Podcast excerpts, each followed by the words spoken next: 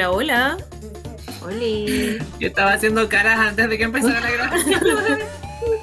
Esa es la gran bienvenida que Boris nos da esta nueva semana de este podcast. que estaba escribiendo otra weá en otra pestaña de la, del computador, entonces fue como, ay, la otra dijo ya, un, dos, tres, y empecé. Sí. Entonces, entonces, se me da porque la gente que lo va a escuchar después en Spotify o en No la pura radio nomás, no viendo, no va a saber qué caras está haciendo. De hecho, yo no me fijé. Yo como que vi el Yo sí. botoncito nomás de empezar a grabar. yo sí, estaba del otro lado. La la la. ¿Cómo están? Bien, y tú. De frío. Muy bien. Hoy, hoy día en mi casa estuvo la estufa prendida todo el día, así que no tuve tanto frío. Hoy día, hoy día arruiné un pantalón porque estaba pintando una weá y se me manchó. Con una Puta que eres pintura. estúpido. Sí, mira, quieren verlo, no lo va a ver la gente público, pero aún está. No sé si se ve, no, no se ve. No, No, no, no, yo al menos no. Te tengo minimizado, así que no te Ahí veo. se ve, ahí se ve, mira, se ve la mancha. Ah, Eso ya, lo voy a ver. ¿Se ve o Porque Yo no lo sé, no, No te voy a dar una respuesta ahora, porque yo eso lo voy a saber cuando edite el capítulo y te pueda ver en pantalla grande. Ahí sí. Ya, ahí sí, sí la veo. Incluso de lejos la veo. weón, me da rabia porque la weá de pantalón me gustaba mucho.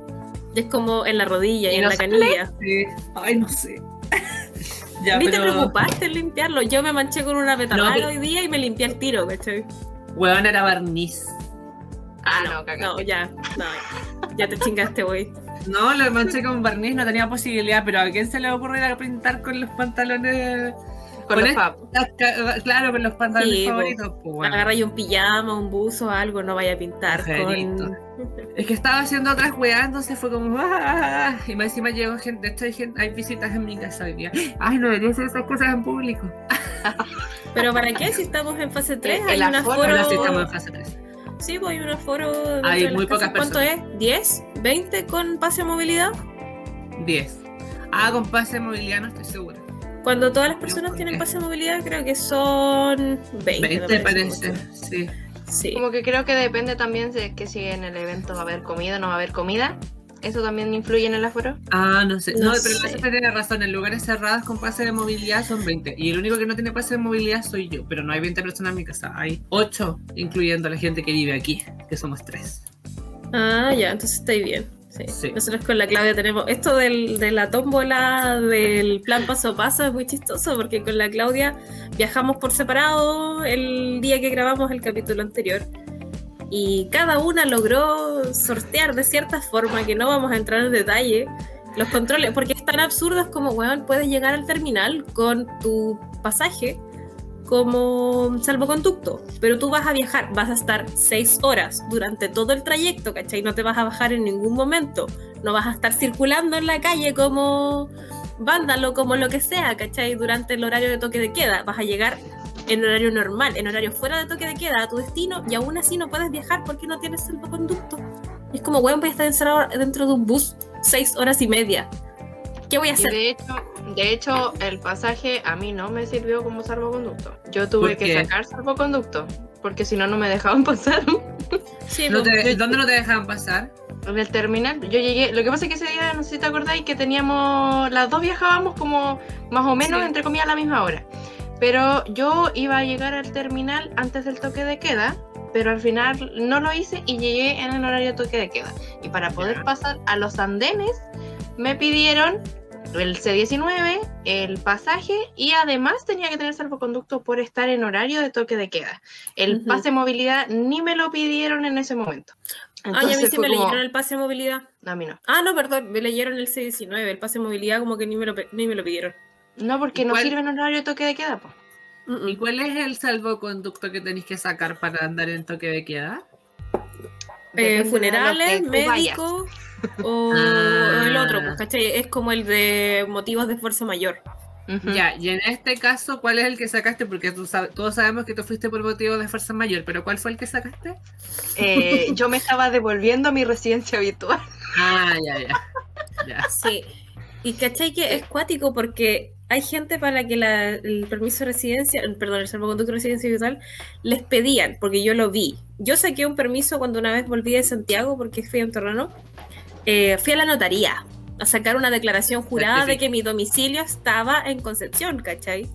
cuando todavía no creaban el permiso, el salvoconducto como de retorno a domicilio, que además lo puedes ocupar una sola vez. Y es como, oye, hay otras circunstancias en las que a lo mejor te puedes topar con la necesidad de ocupar este salvoconducto. Pero ahí la persona al lado mío en el mesón le pidieron que contrato de arriendo, ¿cachai? Que eh, alguna cuenta que estuviera su nombre y es como, ninguna de esas cosas va a estar tu nombre. De residencia. Claro, y más encima le pedían casi que el, el contrato original. Y es como, ¿por qué voy a andar con el contrato original viajando, cachai? Y obviamente las cuentas no estaban a su nombre porque era un arriendo, ¿cachai? Entonces, a veces la burocracia es un poco absurda. Bueno, digamos que los controles tampoco, es que no sé, no sé en qué van, pero hay en algunas partes que son muy, muy cuáticos y en otros que no hay nadie. A mí, de vuelta, no me controló nadie.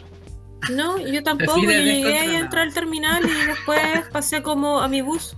Me tomaron la temperatura, obviamente, y me pidieron el, el pasaje cuando me iba a subir al bus, pero aparte de eso no me pidieron en ningún momento así como ni el, ni el, pasaporte sanitario, ¿cachai? Que es como lo mínimo que te piden en todas partes.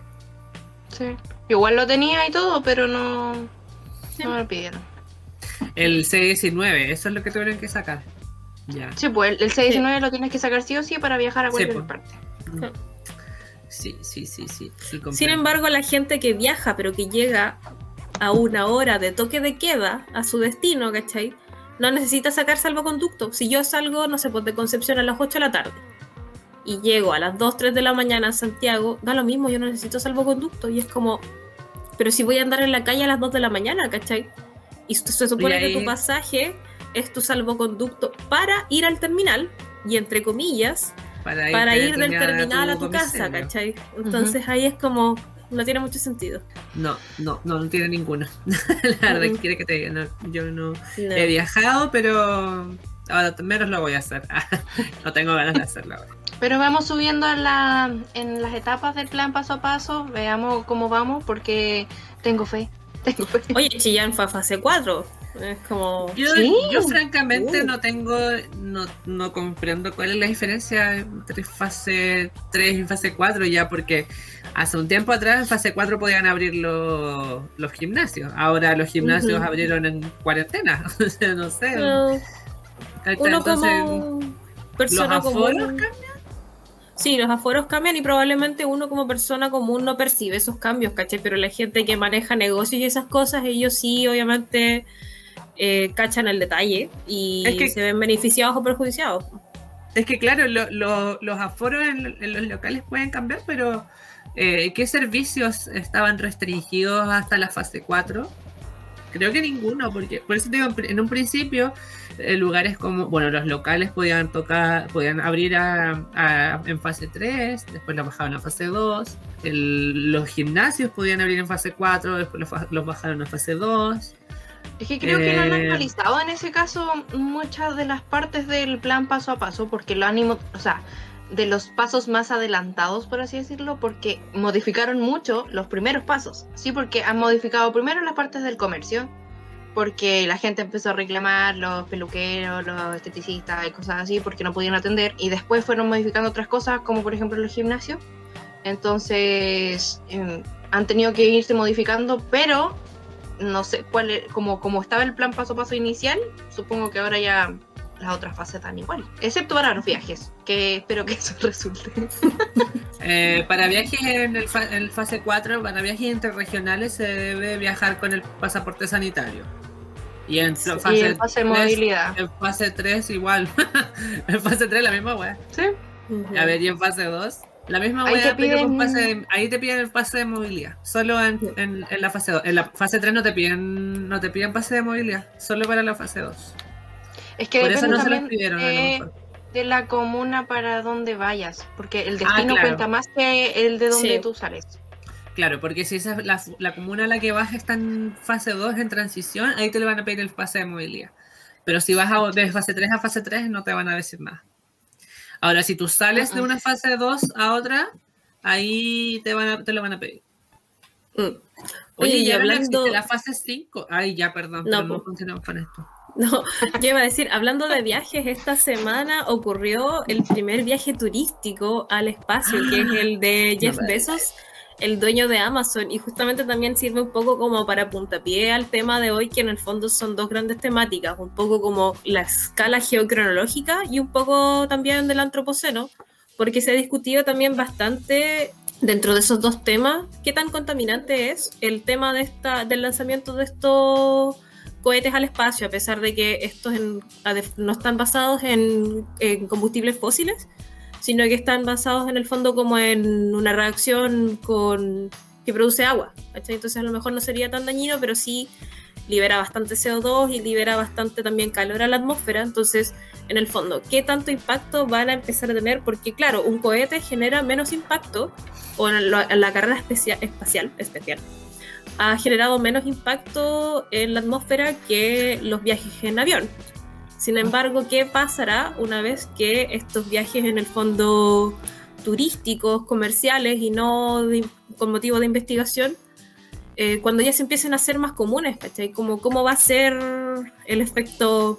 Porque hay unos que estos que dicen, no, nuestros viajes son relativamente verdes, ¿cachai? Y hay un poco de debates como cómo va a ser nuestra marca en el, en la atmósfera y en la biota de la Tierra a propósito de esto, que es un tema también bastante interesante a mi parecer. No había escuchado eso, pero eh, con respecto a lo de mm, el, el, efecto que van a tener, me imagino que, las que los que están ahora haciéndolo son los que tienen bases en donde está todo ya instalado, entonces el daño ya lo hicieron hace muchos años, eh, físicamente me refiero. Pero eh, si se hace algo común, que después van a querer empezar a hacer terminales de cohetes, eh, mm. ahí van a... y son espacios gigantes, o sea, no es como unas, un par de cuadras, son enormes extensiones que se necesitan, que se necesitan porque por los mismos vapores que salen son kilómetros de distancia que hay que tener con el resto del mundo. Entonces, bueno, ahí vamos a ver cuál es Imagínate también la huella de carbono. verde. Imagínate la huella de carbono de fabricar un cohete, de lanzarlo al espacio, ¿cachai? La huella de carbono que tiene que ser implementar en el fondo todo esto, obviamente después ya no sé, pues van a salir 10, 20 viajes, ¿cachai? A lo mejor el costo se va abaratando porque es una vez solamente o pocas veces lo que, lo que está funcionando, no sé, pues el poder eléctrico de esta cosa que igual la generación de electricidad es bastante también compleja en algunos casos. Eh, si es con hidroeléctrica, si es con también generadores, qué diablo pero, pero también lo que es la basura espacial. Eh, o sea, ¿qué, ¿qué, planeta estamos transformando? ¿cachai? Ahora mucho más. Yo vi muchos memes de eh, referentes a justamente lo que decís tú, como la huella de carbono de, de bueno, de todo lo que implica el viaje al, al espacio. Así como tú separando los desechos en tu casa Exactamente, tú separando desechos en tu casa y el dueño de Amazon viajando en cohete por 10 minutos al espacio exterior y, contaminando, no sé, 50 veces lo que tú vas a contaminar en tu vida. Ajá. O sea, yo lo, lo comentaba ahora porque me parece un poco pertinente, porque mm, primero queríamos hablar un poco de cómo en el fondo nos ubicamos en el tiempo nosotros, así como en escala temporal. Y es que existe un marco de referencia en el fondo, que es en base a las transformaciones de la Tierra, básicamente, que es la escala de tiempo geológico o la tabla cronoestratigráfica internacional, que es la típica que uno ve que es como una tabla con varios cuadros de distintos colores, casi que se parece a la tabla periódica.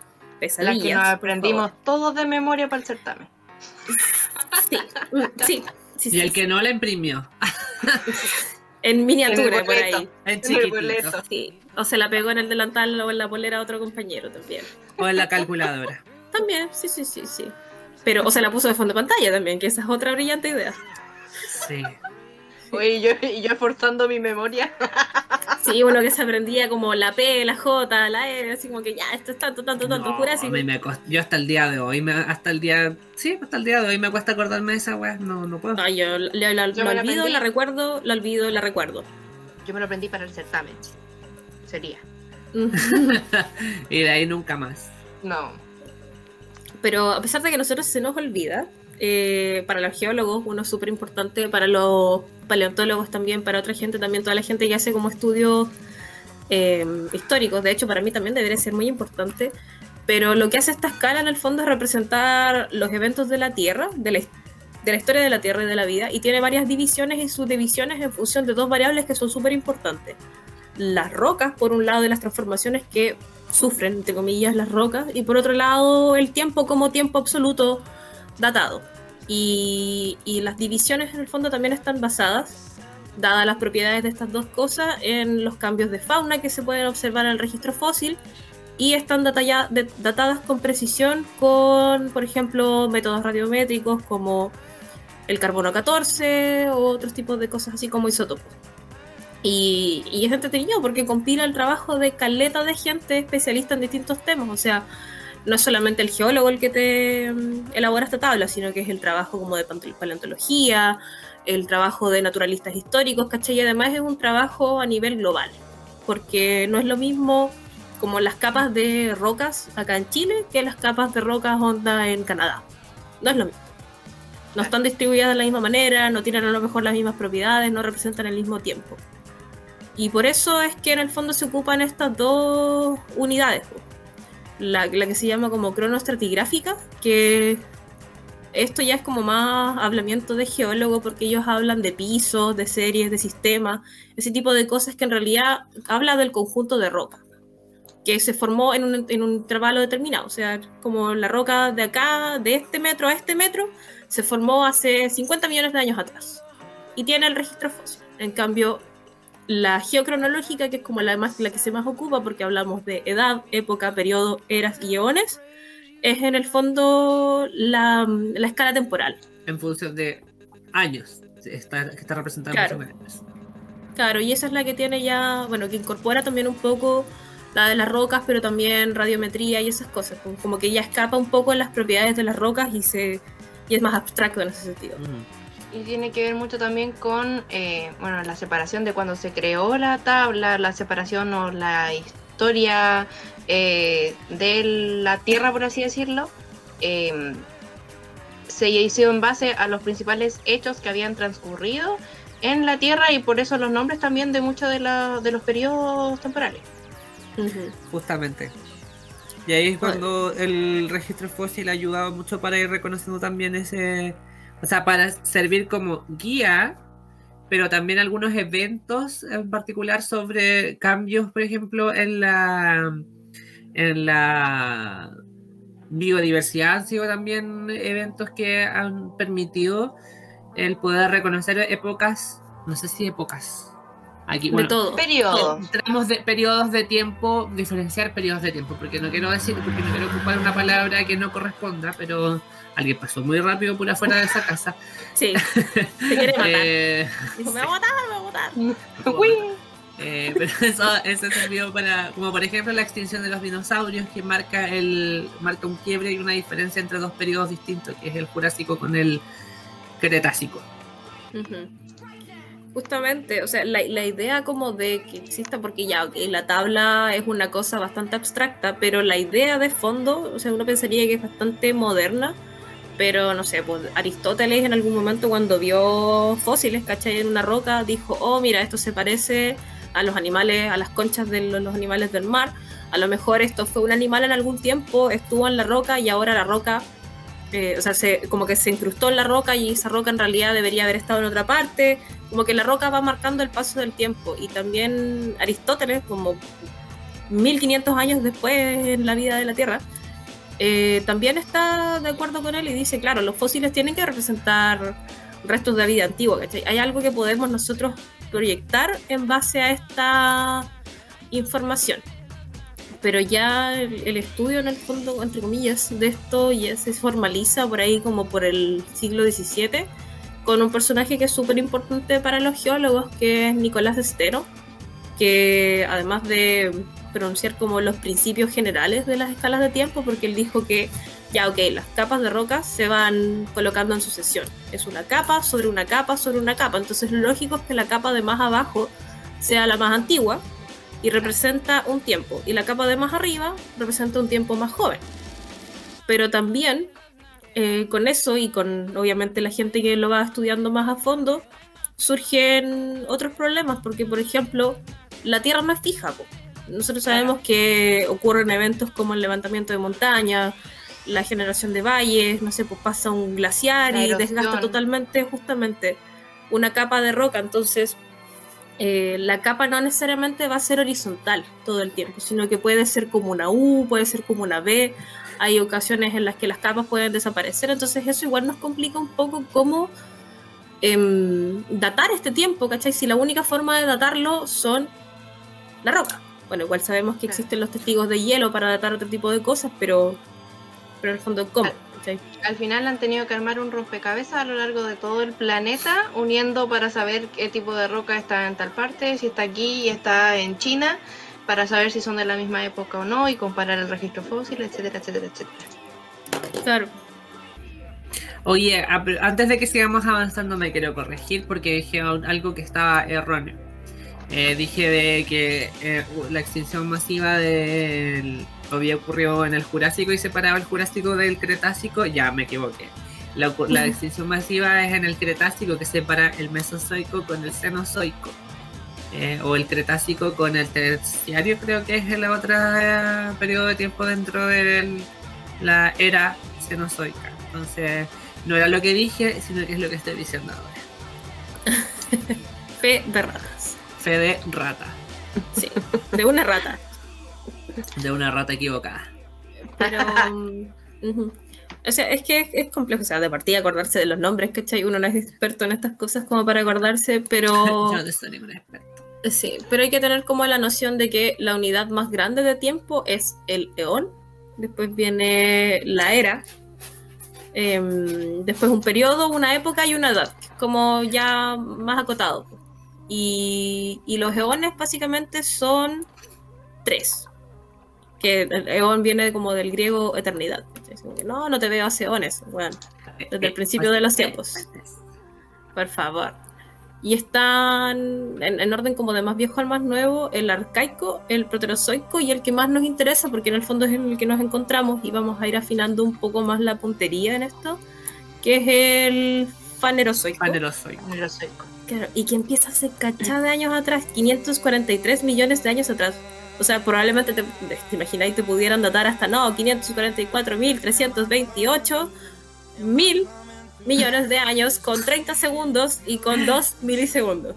como que eso es lo que dice. 5 dólares. www.slash. Yo me estaba acordando de eh, Manuel José Sandón en el, en el en el debate de primarias del 2017, donde dijo el valor de su de su programa, que era una ridiculez, y lo dijo como el pico. Yo estaba pensando en el, en el número este de la Teletón, 24 Sí, también alguien. Ah, bueno, y los eternos, los eternos momentos en que la gente leía como el hoyo la cantidad de plata que iba en la Teletón. Así como 13.500 pesos millones de dólares. ¿What? Y donó 13 lucas. Es como, Tonka, ¿qué estás hablando? Menos mal que ya no está ese programa. Menos mal que ya no existe esa esa pastofia televisiva. Mm. Aparte que no puede y menos, todo año. y menos mal que cuando empezó el fanerozoico tampoco estaba. No, no, porque recién en el fanerozoico recién aparecen como los animales con exoesqueleto, como conchas. Y después eventualmente también aparecemos los animales como nosotros, que tienen endoesqueleto, esqueleto, esqueleto. sí, esquelo raquítico. Eh, sí, que son básicamente los animales que tienen huesos, como los vertebrados y básicamente ya toda la vida, todas las formas de vida, no específicamente las especies, pero todo tipo de forma de vida ya empieza a existir en el planeta. Y, y, el fanerozoico tiene como los tres grandes periodos que hablaba recién el Boris, que está el paleozoico también, que es básicamente la era de los peces, en donde el registro fósil dice que básicamente es como donde hay una radiación tal de peces que son los peces los que dominan la Tierra. Es tanta la variedad, es tanto la diversidad de peces que es la era del peces. Después viene el Mesozoico, que es la que nos gusta tanto. Los reptiles. Los reptiles. Y después venimos nosotros. Sí, en el Cenozoico, con la era de los mamíferos. Y ahí es cuando termina la era del Mesozoico con la extinción. Bueno, ahí lo que como decíamos y, más adelante creo que igual lo vamos a mencionar que eh, estos eventos que cambian y bueno, lo que sigue, lo que vamos a decir, directamente eh, el paso de una era a otra que está definido eh, por eventos de extinciones masivas globales, como por ejemplo la que yo había mencionado erróneamente hace un rato atrás y vuelvo a decir que lo que corresponde es la extinción masiva de los dinosaurios, que es la que todos que es la que más hemos escuchado, pero extinciones masivas han, han ocurrido por montones. Ocurre a fines del Mesozoico y a inicios del el Cenozoico y, marca eh, particularmente el cambio de esa era y termina comienza la era del Cenozoico con la era de los mamíferos y el gran boom de esta de este tipo de especie también porque igual donde hay una extinción masiva hay cierta forma de liberación de espacios, de hábitats, de lugares donde estas nuevas especies que van apareciendo puedan llegar a colonizar y ocupar los nichos y hartas otras cosas más. Entonces, eh, por eso es, por eso y, otras, particularidades estas eh, circunstancias como las extinciones masivas marcan el cambio entre periodos de tiempo. De hecho, se hablan de cinco extinciones masivas y un poco que en, el fondo actualmente estaríamos viviendo una sexta, pues, pero justamente se extinguen muchos animales y dan paso para que otros en el fondo tengan su momento de brillar. Y aquí me pareció súper interesante revisando material para la pauta porque es en el fanerozoico en el fondo donde hablamos como de que está dividido por estas extinciones masivas porque más bien los periodos anteriores, los, los más antiguos, con donde ya, donde ya no hay tanta vida, o sea, en el fondo estaba recién gestándose la vida. Lo que es más importante para la división de los eones que componen esta, esta o, estas eras, en el fondo, em, son los cambios ambientales. Porque primero se viene como gestando las condiciones para sustentar la vida, ¿cachai? Entonces aparece, no sé, por ejemplo, el oxígeno en la atmósfera, ¿cachai? Aparece grandes cuerpos de agua, aparecen eh, periodos glaciales, ¿cachai? Y todas estas cosas van dando forma a la Tierra y estos grandes eventos son los que en el fondo van a dividir la historia de la Tierra antes, a que empiece como la vida como la conocemos. Pero ahora, si nos vamos acercando un poquito más a la actualidad, ya entrando en el Cenozoico, que es como el que contiene el periodo cuaternario, que es el que inicia ahora más recientemente, hace aproximadamente 3,59 millones de años, y llega hasta el día de hoy día. Es durante este periodo donde aparece el Homo sapiens, o sea, nosotros, o sea, nuestros antecesores, y es donde eh, se extinguen obviamente grandes especies de animales, aves y mamíferos que eran los que estaban dominando la Tierra en ese momento. Entonces, este periodo es el que contiene entonces la, de la que nosotros vamos a estar hablando hoy día, que es tanto el Pleistoceno, que es donde ocurren estas grandes glaciaciones que marcan también periodos de eh, tanto de extinción como de renovación de especies también posteriormente en la Tierra. Y por supuesto el Holoceno, que es el que ocurre en los últimos 10.000 años, que es el que contiene entonces donde nosotros estamos viviendo ahora. Right now. Y mm, el Holoceno, o sea, aparte de obviamente de caracterizarse porque, uno, ya no hay otras especies humanas, solamente estamos nosotros como Homo sapiens sapiens, ya hicimos cagar al resto por competencia, sino que también es un periodo interglacial, aunque no hay ninguna, y, en realidad como que es, es, una subida y bajada, tampoco es como que signifique que se han acabado las glaciaciones, las glaciaciones son algo cíclico, como los las cumbres y valles de las temperaturas, el CO2, ese tipo de cosas. Eh, sin embargo, hay un detalle súper importante y que nos hace en el fondo fijarnos en el océano, y es que mm, el actual calentamiento global es, es, probable que haga que la Tierra se caliente más que en el periodo anterior interglacial, que fue la glaciación que le llaman de Worm, aunque dependiendo de donde tú la estás viendo, porque como decíamos antes, igual estos fenómenos geológicos dependen de dónde tú las ves. Eh, en América, particularmente en todo el continente de América, tienen otro nombre estas glaciaciones eh, y están datadas en otra parte también. En Europa. Sí, pues esas son las de Europa, porque obviamente nos fijamos siempre en Europa y después en América, ¿cierto? Ahí es donde se grabó la película de la era del hielo. Pero eso fue acá. Ah, ¿verdad? Sí, pues había bueno, más depende de la película. Había más que nada y tigres dientes de sable, eso era acá. Eso Ah, era verdad. así. Había mamuts. Ay, Claudia, te me caíste con ese dato hoy día. Sí. es que no me, vi- no me vi la, la, las eras antes de ver la película. Pero dado que en el fondo como que hablamos de que las anteriores podrían haber sido, y son periodos más grandes también, era de los, de los peces, era de los reptiles, era de los mamíferos, básicamente eh, estamos como en una época de era de los humanos, ¿cachai?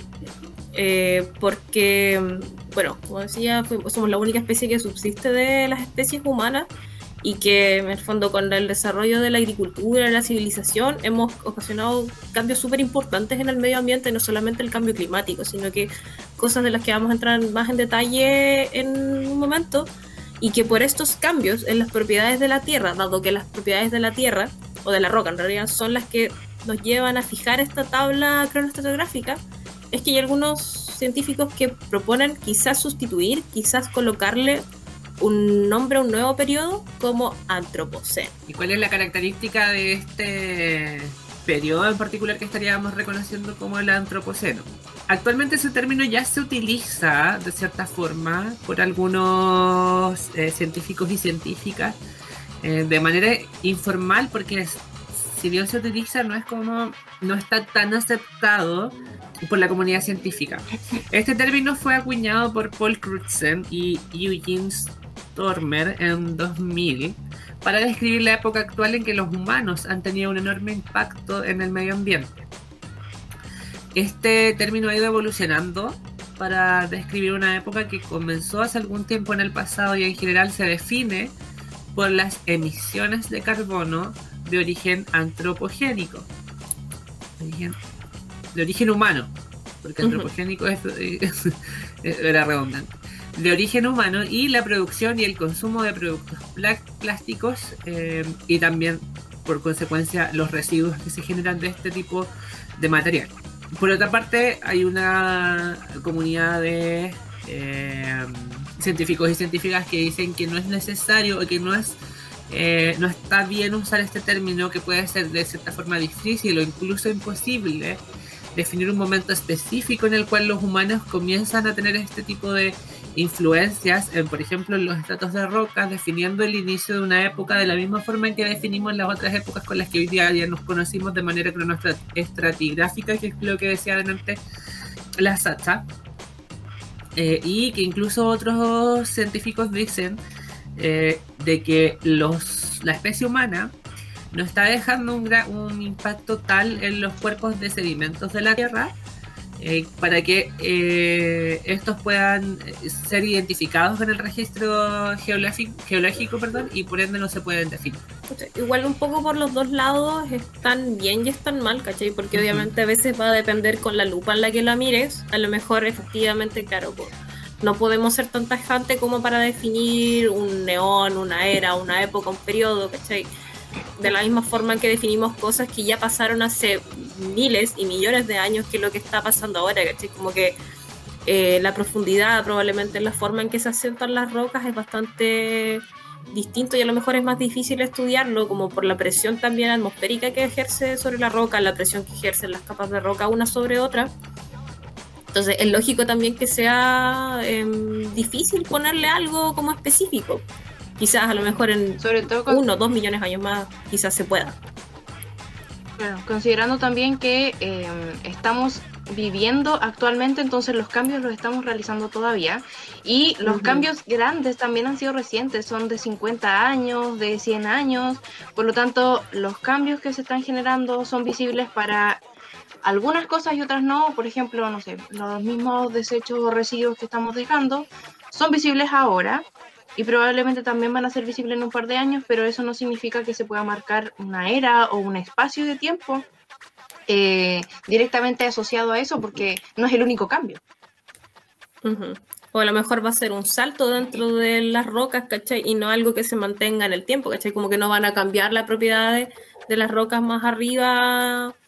eh, De aquí a, no sé, en 10.000 años más se va a mantener este tipo de propiedades, ¿cachai? O sea, ni siquiera existimos los humanos Eh, claramente nuestra generación no lo va a ver el, como el, la definición, zanjar el debate de si existe el antropoceno o no, creo que yo no lo vamos a vivir. No sé ustedes, quizá a lo mejor son más jóvenes, más viejos, no lo sé. yo creo que no lo vamos a vivir. Depende si nos está escuchando alguien de 5 años. Es que a lo mejor nos están escuchando en el futuro, qué sé yo. pero a lo mejor nos están escuchando en el futuro y eso ya está zanjado. ¿Cierto? Y esto están hablando puras ya, ya viven en el antropoceno. Ya viven en el antropoceno. viven en, el, en, la época que viene después del antropoceno. Sí, oye, mira estos cabros, ¿cachai? Aquí está la evidencia para el informe que tenemos que entregar de que realmente había un tiempo en el que se dudaba de si el antropoceno existía o no. ¿Ah? ¿Mm? ¿Mm? No lo puedo creer. Bueno, entonces nosotros por mientras, mientras ellos se debaten eso, nosotros vamos a tener que seguir viendo las evidencias que hay con respecto a este debate, porque nosotros no tenemos la solución todavía. No, nosotros podríamos decirte que yo te podría decir qué es lo que se dice hoy día, pero lo que se dice mañana todavía no, lo hemos sabido, no nos han avisado.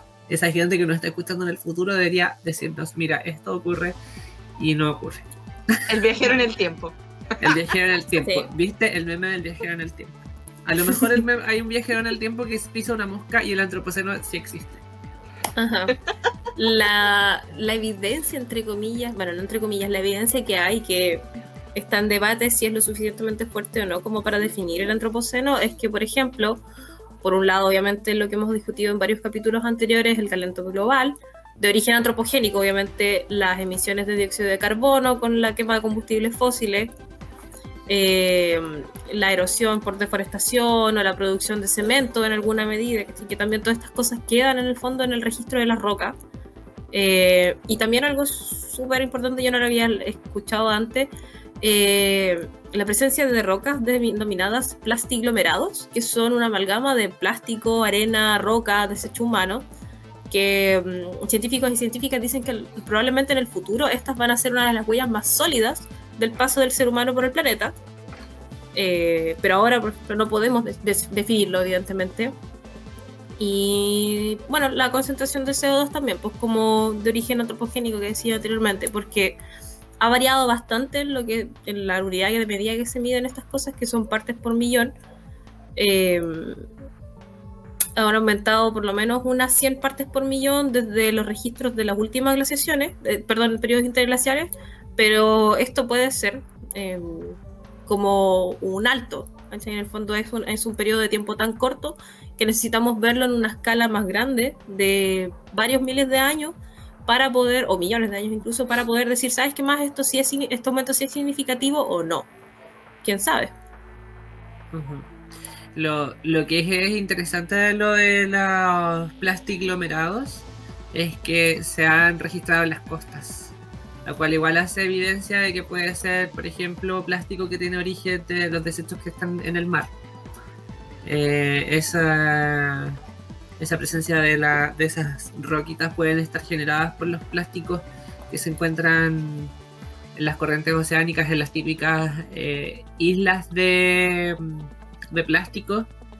Y, y los primeros registros de esta weá se ocurrieron, o sea, los primeros registros de este eh, sedimento, ah, de este tipo de sedimento, no, de este tipo de rocas fueron en el siglo pasado, fueron a mediados del siglo XX, y estamos en el siglo XXI, estamos en el 2020, en el mediados del siglo XX, no, sé, no, te, no te puedo decir el año porque yo todavía no te nacía, eh, pero desde ahí ya se habían registrado, que sea, la web va para tener 100 años en los que ya tenemos el registro de ese tipo de, de características y los primeros fueron en ese tiempo y, y que siguen sin eh, tener, se considera que todavía hay, puede haber mucha presencia de plastiglomerados en las costas del mundo que todavía no son descubiertos y, y claro, y estudiado y, tiene todo el sentido del mundo.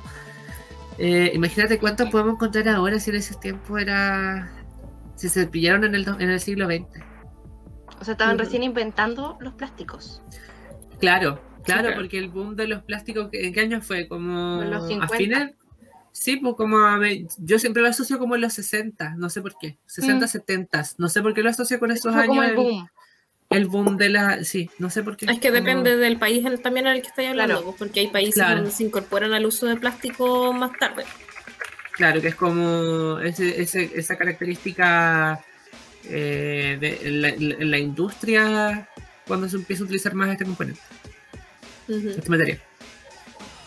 O sea, esa puede ser una de las evidencias más fuertes como para esto, pero existe un grupo de trabajo del antropoceno dentro de como la Comisión Internacional de Geólogos, me parece mucho, no me acuerdo exactamente qué, pero son donde discuten este tema de, porque en el fondo la, toda la tabla estratigráfica se elabora en base a consensos, en base a congreso, todo esto pasa por como una cámara de expertos en donde dicen ya, si sabéis que la evidencia es suficiente, no, sabéis que en realidad me falta, pero uno de los que está al frente de este grupo de trabajo, que es Jan Sarasiewicz, que tiene hartas entrevistas en internet respecto a este tema, dice que en realidad como que deberíamos utilizar este nombre incómodo, porque en el fondo, claro, le da una connotación eh, sociológica, política y, claro, sobre todo negativa, porque el visito textual dice, hemos dejado de ser los meros habitantes de la Tierra para convertirnos en actores geológicos la actividad humana tiene ya un impacto que se está quedando grabado en los estratos y esto es lo que pretendemos demostrar.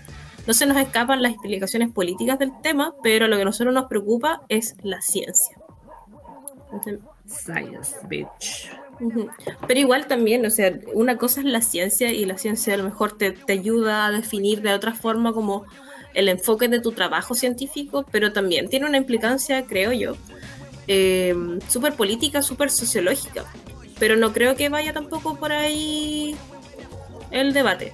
Porque, pero, porque también hay, hay, todo un tema, pues como cuando empieza. Una de las sugerencias es que dicen que a lo mejor el antropoceno comienza con la revolución industrial en Inglaterra a mediados del siglo XVIII. Claro, la primera.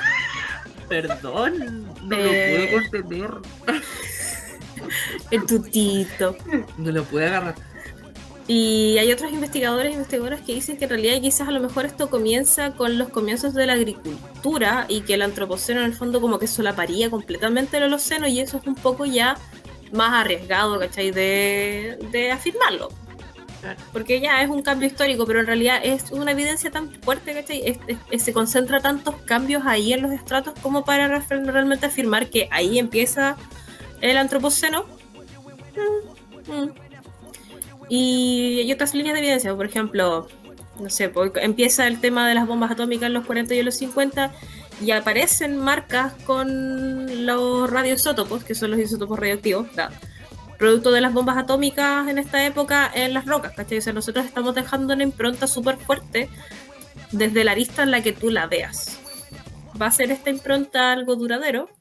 No lo sabemos, pero yo creo que como que lo que más importante dentro del debate, y no va en desmedro de reconocer si es que realmente el antropoceno existe o no como un periodo, es eh, porque una cosa no te, a lo mejor te genera un, cambio de paradigma, como lo comentamos en algún momento en el capítulo de Cámbiame el paradigma. Eh, a lo mejor sí, a lo mejor no, porque claro, pues como tiene implicancias sociológicas y políticas, decir ya, ok, estamos realmente en el antropoceno, es, claro, hazte cargo, pero por otro lado, ¿realmente necesitamos llamarle antropoceno, ¿cachai? Viendo, estamos dejando la cagada, ¿cachai? Viendo todo el tema del cambio climático, ¿realmente necesitamos nombrarlo antropoceno como para hacernos responsables de estas cosas, para reconocer nuestro impacto en el mundo? Bueno, y dentro de la de, este mismo grupo de trabajo que está analizando y viendo y tocando este tipo de temáticas, eh, tienen distintos tipos de problemáticas con respecto a cuándo lo van a fijar. Y por lo mismo se están tirando distintas etapas o distintas fechas dependiendo del evento que está ocurriendo porque todos dejan em, registros diferentes, todos son en épocas diferentes y, y, son en lugares diferentes también, no es como algo que ocurra de forma global y generalizada. Por ejemplo, lo mismo de las bombas ocurrió, obviamente sí tiene una repercusión global, pero ocurrió en una zona específica del planeta, la parte de la agricultura también, la mm, revolución industrial empezó también en solo una zona geográfica, entonces ese tipo de... Em, de temáticas influyen también en que les rechacen el término, por así decirlo, porque no hay cómo definirlo para todos, para que sea algo que en realidad diga, no, chuta, este es el, eh, el minuto, el periodo específico donde empezamos a hacer un efecto real. Y igual es como importante mencionar, por ejemplo, de que este término, eh, aunque no se llegue a reconocer todavía el, antropoceno como una época geológica propiamente tal como estaba diciendo hace un rato, eso no ha invalidado o no ha impedido de que los científicos y científicas lo estén utilizando eh, a su estén haciendo uso de su concepto en función de, de su afirmación permanente de que eh, estamos en una época que está caracterizada por un factor que las otras épocas no, no tenían presentes. Entonces, una, una variable importante a considerar a la hora de poder hacer eh, cualquier tipo de análisis a nivel de época o a nivel de periodo de tiempo. La Comisión Internacional de Estratigrafía eh, a septiembre, en septiembre del 2015 no aprueba oficialmente este término debido a que las diferentes metas de evidencia son demasiado variables y no se acotan una temporalidad específica como para poder definir tajantemente un inicio, ya que eh, el aumento del CO2, las variaciones en porcentaje de los isótopos estables de, em, de carbono ligados a actividades antrópicas son cambios muy graduales y además que los isótopos radioactivos debido a las explosiones nucleares atmosféricas de la década de 1960 es una fecha demasiado tardía respecto al inicio de la influencia humana en el, en el medio ambiente. Claro, hay hartos, hay factores que vienen, o hay hartas evidencias que vienen de antes, otras que vienen después, pero no sé, como que para mí yo insisto en que no van en desmedro de obviamente ubicarnos como aquí hay un impacto, ¿cachai? Eh, ponerse una venda en los ojos, eh, no reconocerlo, pero pero a lo mejor el, término de, hablar realmente del antropoceno puede ser que más bien, obviamente por un lado, ajustar un poco el discurso científico a la realidad, pero no necesariamente necesitamos para eso el término antropoceno, eh, sino que más bien a lo mejor pueden ser legales desde algunos puntos de vista, eh, pueden ser ya como a nivel práctico, como decía antes, de, trabajo científico, pero, pero ¿qué es lo que haría, qué, qué cambio como práctico en, la vida de uno ahora, ¿cachai? O para, no sé, para el futuro, ¿cachai? Realmente llamarlo antropoceno. Si ya tenemos esta presión, ya necesitamos reconocer estas cosas como generamos un impacto, ¿cachai? Independiente del nombre que le pongas, esta cosa está aquí, ¿cachai? En ese caso, yo considero que eh, si ya estamos armando nuestra historia em, con respecto a la tabla estatigráfica y le estamos dando cierta importancia o estamos marcando estas etapas mm, dependiendo de lo que ocurrió en el planeta, tal vez el término antropos, antropoceno debería ser un debate social y no necesariamente tiene que ver con algo que influya directamente en cómo se realiza la ciencia, porque eso no va a cambiar, sino que vamos a tener que, claro, que empezar a admitir que, qué tipo de cosas estamos haciendo, qué tipo de cambios son los que estamos dando para que también sea un discurso político y que se toque el tema para, claro, como decíamos delante, para empezar a, hacerse cargo y tomar ciertas responsabilidades con respecto a esto.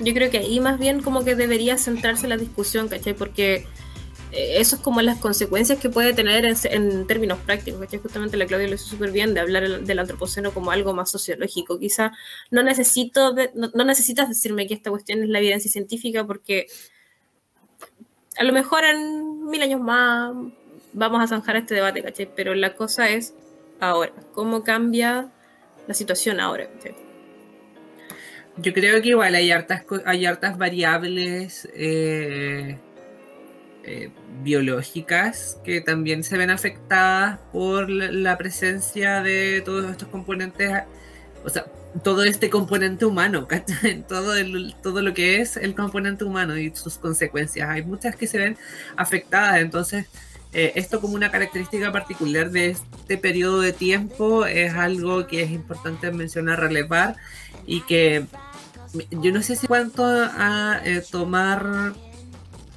medidas para revertirlo pueda ser efectivo, creo que ah, en términos de, de, relevar y reconocer un, cambio global causado o, que tiene estas características, yo creo que en ese sentido, y, los estudios asociados y la investigación asociada a este periodo de tiempo, a este espacio, em, yo creo que eso sí es necesario, sí es relevante porque te da el punto de inicio, ¿cachai? Es el punto de partida desde el cual tú estás investigando.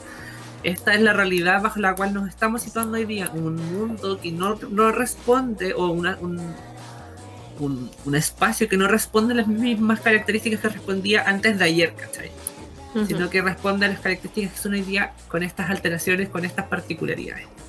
Ahora, lógicamente, al reconocerlo también uno puede tomar medidas y determinaciones hacia qué es lo que se va a hacer el día de mañana y qué es lo que vamos a hacer para eh, mitigar este, esta, eh, estos efectos, para disminuir esto, porque yo creo que acabarse no, no, creo que pase, sino que lo que se busca es que podamos eh, de cierta forma disminuir el efecto que pueda tener la especie humana para poder cohabitar la Tierra con las demás especies pero eh, relevarlo. Eso yo creo que es la característica que tiene y que desde eso uno después puede eh, tomar otras decisiones.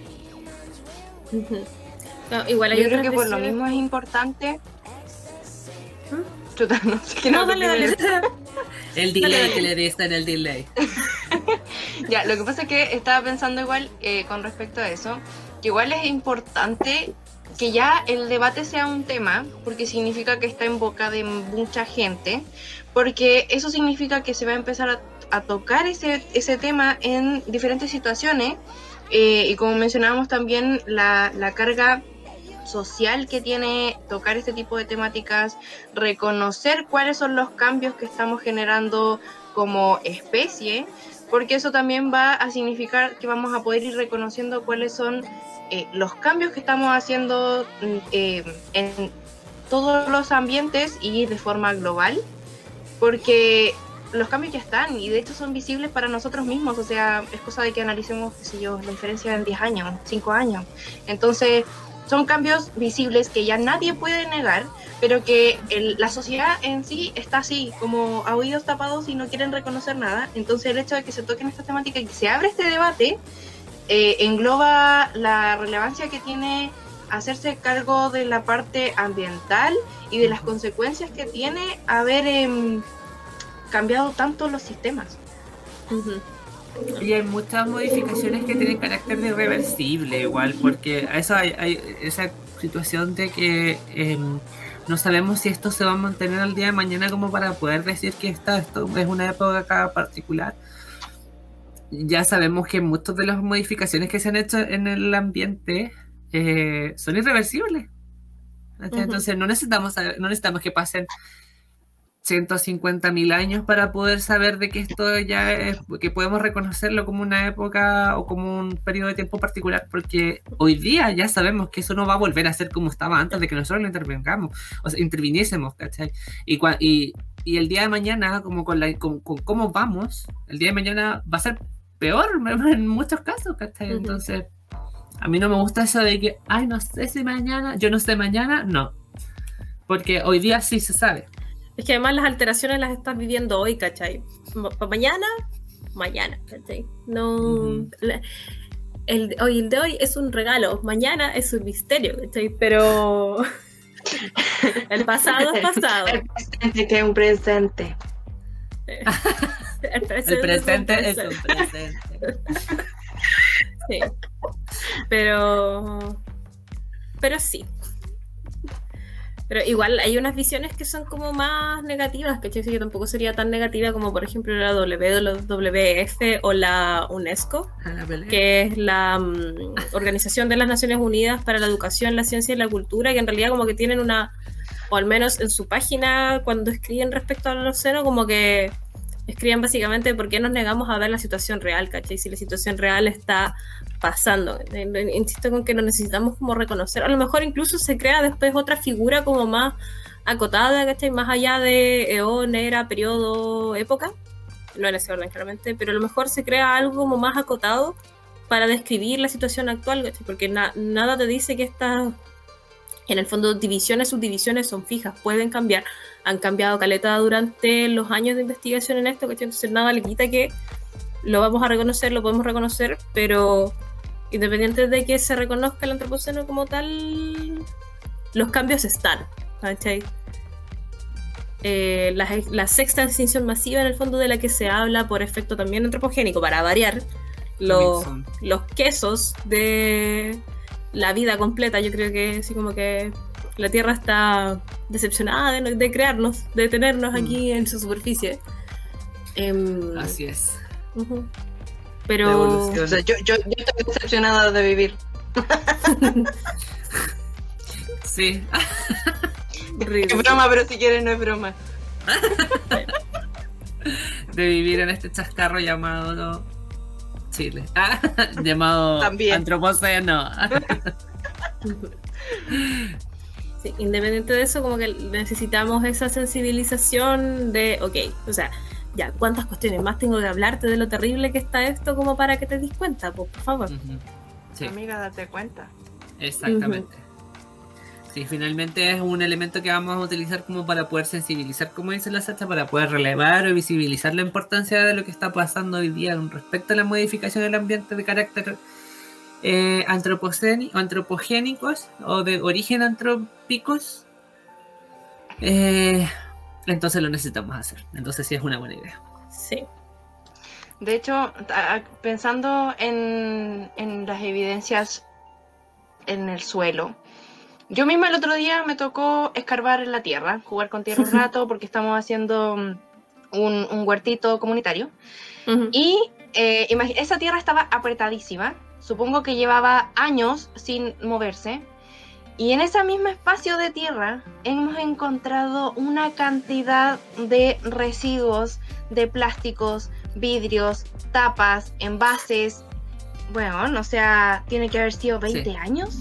Sea, envases de capo del año del Loli, ¿cachai? Sí. Entonces, imagínate, si ese tipo de residuos son visibles y ya están en el suelo, por mucho que hayan algunos materiales que se degraden más lentos o más rápidos, las marcas ya están. O sea, eh, nosotros ya, ya dejamos una marca en el suelo, ya están los residuos que dejamos. ya Imagínate un relleno sanitario, ahora estoy pensando con lo que dices tú, porque claro, eso a lo mejor es como basura esporádica, pero un, residuo san- un relleno sanitario en donde tiene además la presión como para formarse debajo un, un cuerpo, ¿cachai? Alguna... Eso va a ser una futura roca específica humana. Claro. Así como un coprolito, un. Porque además, por ejemplo, o los yacimientos, no sé, pues, de combustibles fósiles, esos son materia orgánica descompuesta a cierta presión y en ciertas Va condiciones que te genera. en un futuro. Un diamante. Hoy te imaginas, un diamante de basura. Qué emocionante ser un científico, ver el, en, La en 100 basura de una más. persona es el diamante o el tesoro del futuro. Exactamente. O Que- sea, tu caca la va a estudiar probablemente un científico en 150 años más. Oye, pero qué triste que nuestra era se marque por nuestros residuos. Bueno, por algo es Así nuestra es. era. Ujú. Y de todo Y tipo de probablemente sea la última. Adiós. Y la, ojalá sea la única. Sí. Espero que este capítulo no les haya quitado el sueño ¿De vivir? las ganas de vivir y el sueño esta noche o donde- cuando sea que lo Eso ya lo perdí. El sueño americano. No, sí. Sí. Oye, sí, tenemos que reconocer que son las 11 y cuarto de la noche. Yo por eso estaba bostezando. La gente público en Spotify no se va a dar cuenta de eso, pero en YouTube la gente sí lo va a ver. Y cuando se estrene eso también lo va a ver. Solo... Uy, son las 11 y cuarto. Sí. Así que con esto nos despedimos nomás, pum. Sí, Así para que el tatita Boris se vaya a dormir. Es el más joven de los tres aquí y es el que más descanso necesita. Ay, que andaba weando todo el día diciendo puras cosas. Ya, pero no los voy a aburrir con eso porque nos queda, se nos está acabando el capítulo. Sí, no, ya se nos acabó ya. Gracias Sí, por ya se escucharnos. Síganos en nuestras redes sociales, que a lo mejor en algún momento las cambiamos, porque estamos todavía tratando de solucionar cómo diablos hacer los reels. Pero por Sí, ahora pero- sigue siendo esto vale callampa. Y también síganos en CCP Radio. Muchas gracias por escucharnos. Sí, también gracias, Claudia, Gracias, por Claudia. La Claudia ya la- corazoncito. Sí, y más encima, Ya se ¿sabéis lo- que en el post de CCP Radio se nos ha olvidado decir que etiquetan a la Claudia y no a la Nacha? Sí, sí, oye, Sí. sí, tienes toda la razón. Sí, me acaba terrible. Como ya de hecho se me olvida agradecerle al tiempo a la Claudia porque ya es como. eh, ya dejó de ser estudiante práctica aquí. Es la usurpadora. Vayan a dejarle sus fans mails a Sí. la Claudia, por favor. Exactamente. Buenas noches. Buenas Adiós. Noches. muy bien. Cuídense. Chau.